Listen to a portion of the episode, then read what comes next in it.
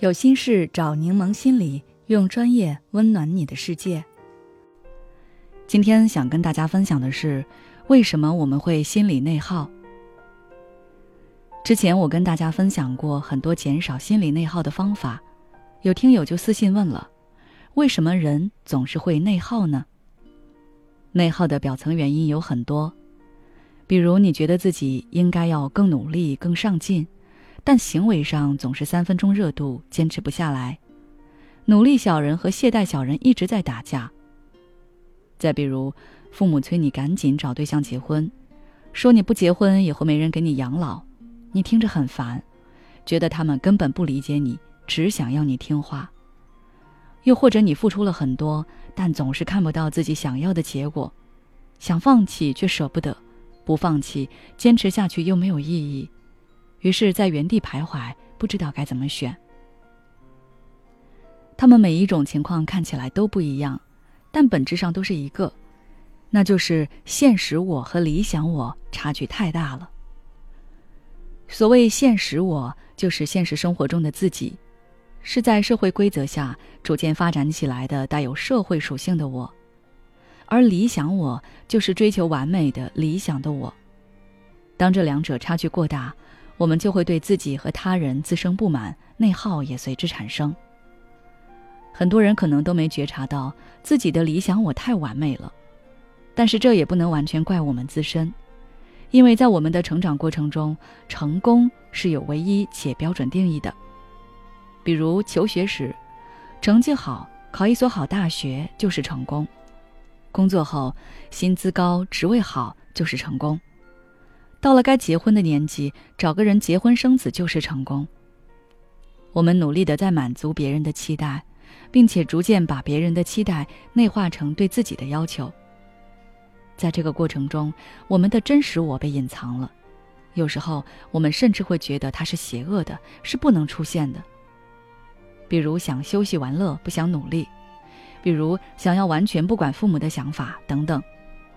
但因为我们在社会化的过程中被教育这种想法是不对的，所以我们压抑了真实我的需求。我们告诉自己应该要上进努力，要孝顺父母，尊重他们的意见。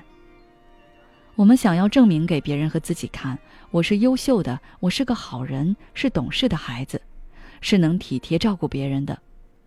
所以当现实我没有那么成功或者优秀的时候，矛盾就出现了。它既不能让我们活出真实的样子，又不能达到自己理想中的标准，两不靠，我们无法接纳这样的自己，就会产生自我怀疑和自我否定，觉得自己没用，不够好。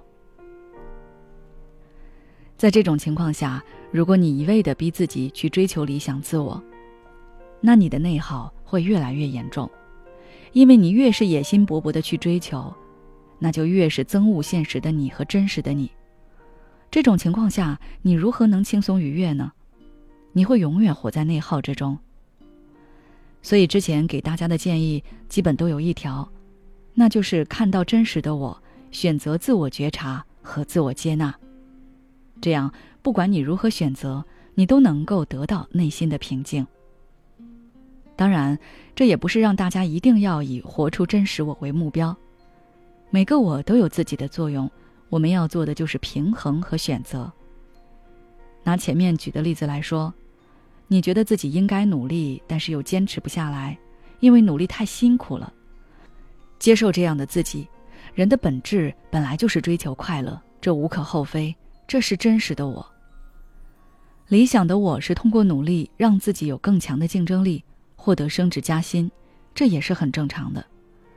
那我们的现实，我要做的。并不是否认任何一方，而是要去协调他们，比如制定合理的目标，实施自己可以完成的计划，劳逸结合，让自己在玩乐时就痛痛快快的玩，该努力时就心无旁骛的努力。